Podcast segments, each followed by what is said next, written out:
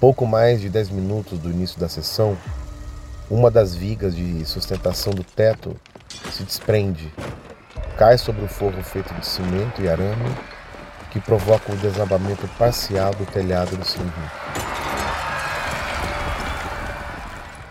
Você tem medo de quê? Assombrações são fenômenos humanos ou paranormais? Todas essas reflexões nós faremos juntos, mas nosso ponto de partida para essa viagem no insólito é saber o que te assombra. Esse é um podcast original que traz à luz da atualidade assombrações históricas, aparições, maldições, almas penadas e tudo que o inexplicável guarda em seus porões. O que te assombra é feito por Tiago de Souza, Silo Sotil, Júlia Zampieri e Matheus Haas.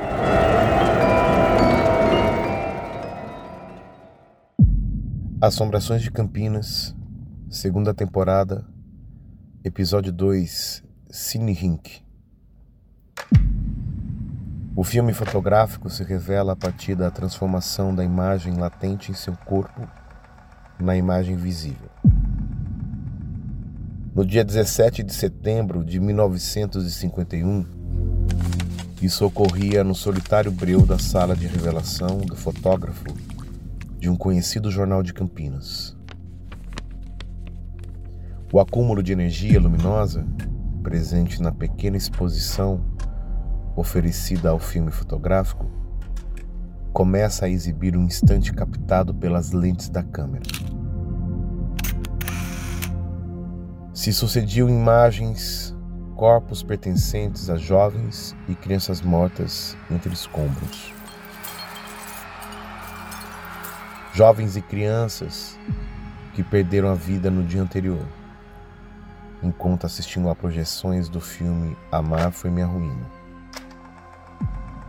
As vigas de sustentação do telhado do cinema, que foram as protagonistas da tragédia, se misturavam com os restos mortais dos involuntários coadjuvantes daquela tragédia. O silêncio da sala de revelação era rompido pelos suspiros daquele que revelava as imagens. Mas seus olhos rasos d'água não estavam molhados o suficiente para impedir que percebesse algo diferente em uma das fotografias o corpo de uma menina, sem vida. Ele poderia ser confundido com os outros corpos que guardavam o mesmo destino e semelhança. O que o diferenciava era que este corpo era observado pelo espírito que o habitava instantes atrás. A mesma menina que ali se encontrava deitada impostava-se de pé à sua frente, observando A revelação foi dividida com poucas pessoas e a foto se perdeu entre lágrimas e perplexidade. Tudo ocorreu no dia 16 de setembro de 1951. O Cine Rink, localizado à rua Barão de Jaguara, era o cinema mais popular da cidade. Sua capacidade de público era de 1.200 pessoas. E naquela tarde, tal capacidade encontrava-se integralizada. Pouco mais de 10 minutos do início da sessão, uma das vigas de sustentação do teto se desprende, cai sobre o forro feito de cimento e arame, que provoca o desabamento parcial do telhado do cilindro. O cinema que já havia sido rink de patinação se transformou no cenário de uma tragédia bíblica. Viu-se chuva de madeira, cimento, pregos e arames sobre o público juvenil que acompanhava o matinê. A cidade foi tomada de comoção. Os corpos mutilados de jovens e crianças estamparam jornais de Campinas por semanas. O fato é que, diferente do incêndio sem vítimas, ocorrido em 23 de setembro de 1944, que pôs fim ao Cine República, todos perderam alguém no desastre do Cine Rink. Na maioria, jovens que tinham a vida toda pela frente. E por este motivo, Campinas permaneceu de luto por décadas. Especialmente para quem segue a doutrina espírita, um fato tem relevo. Segundo o médium Chico Xavier, uma das almas desencarnadas no trágico desastre do Cine Rink se tornou coautor, portanto seu parceiro, em três obras psicografadas. O espírito Carlos Augusto, como foi denominado pelo médium, foi signatário de três livros: As Palavras Cantam, Indicações do Caminho e Pingo de Luz. E aí, galera, pesadão, que né? Que... Nossa. Não, o Cine Rink é o maior, maior trauma da cidade, né? Simplesmente os filhos e de várias famílias, assim, porque não foram vinte e tantos mortos, mas 400 feridos. Então, assim, uma cidade que tinha cento e poucas mil pessoas, a chance de você conhecer alguém que estava no Cine Rink, até porque era um, um, dos pouquíssimos lugares que tinham. É, ali, que as o pessoas... local ali, né, cara?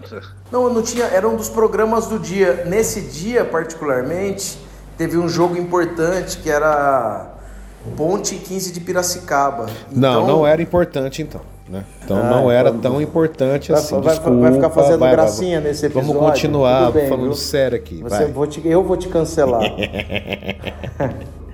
então, e era e tinha só então assim, dividiu a frequência porque o pessoal mais velho foi assistir o jogo e os jovens da cidade foram pro cinema. Então, cara, morreu gente muito jovem, muita criançada é, foi uma comoção absurda. É, eu vi que morreram 25 na hora com a queda, né, com o desabamento, Isso, e depois mais 15. Isso. Porque o que, que aconteceu? Caiu Feridos. uma lâmina, o teto desabou em cima de uma malha, é, como se fosse um forro, que era um forro que tinha arame, que tinha uma malha metálica, e a malha caiu depois junto. Então foi, cara, uma, nossa, uma coisa horrorosa. E foi foda, porque assim, eu, a gente, lógico, a gente não tá para falar contar das tragédias, né? Embora seja uma coisa muito importante, né? Esse recorte que a gente sempre fala, o recorte social, o tempo e espaço do período tal. Mas essa história, eu, eu, eu tive duas pessoas que me contaram essa história. Uma contou de um jeito, outra contou de outro. A história da foto, né, principalmente. É, uma falou que tinha um conhecido tio né, que viu a foto. Que era uma foto hum, meio. Tá. Porque não existia esse negócio que a gente tem hoje de computador, de um manda para o outro, de WhatsApp, não sei o que. Então eram as fotos reveladas, né? Então teve essa, essa, essa, essa imagem da foto, ela não era. Não, não achei registro em lugar nenhum. Falei com alguns fotógrafos, inclusive do Correio é, e eles, os mais novos principalmente, que são os mais conhecidos, meus amigos, eles nunca nem tinham ouvido falar disso. Quem me contou essa história foi uma, uma, uma parente minha. É, e, ela, e, eu, e, outra pessoa que ela me apresentou que também conviveu com, essa, com esse assunto, né? Da foto da menina olhando para o corpo dela. Mas assim, outra. E aí, eu, e aí eu tava até meio assim, falei, puta, velho, será que é uma coisa muito vazia, né? E tomar cuidado também, retratar uma coisa paranormal com tanta dor ainda, né? Vou mexer com isso como, né? É, porque de certa forma é recente, né? 70 anos atrás. É, tá na memória da galera pessoa, ainda, é. Tem pessoa que lembra disso, tem Sim. pessoa que viu isso, tem pessoa que perdeu o irmão, parente. É.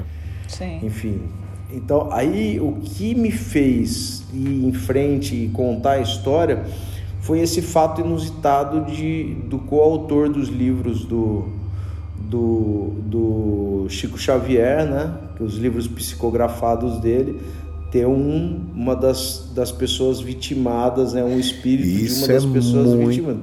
Muito louco. Isso é né? foda. Isso foi foda. Isso é demais, Carlos, né? Carlos Augusto, né? E, e, de fato, para mim, aí eu falei, pô, tem que falar, né? Agora vamos ter que contar essa história, porque essa foi aí foi definitiva a, a ideia de contar, porque pra gente ter também a dimensão do trauma que isso gerou no, no país, né? Para muito além de Campinas, né? O, a comoção que, que gerou no país, né? Mas, Thiago, tinha também. Tem, tem, tem uma outra foto com mais espectros, assim, não é? Então, é... essa eu não achei. Quem me contou é, tem essa, história. história que, que eu... Tem. É, mas eu também não achei registro, não achei quem me contasse essa história. É, não, não achei. Não, até procurei bastante, mas não encontrei.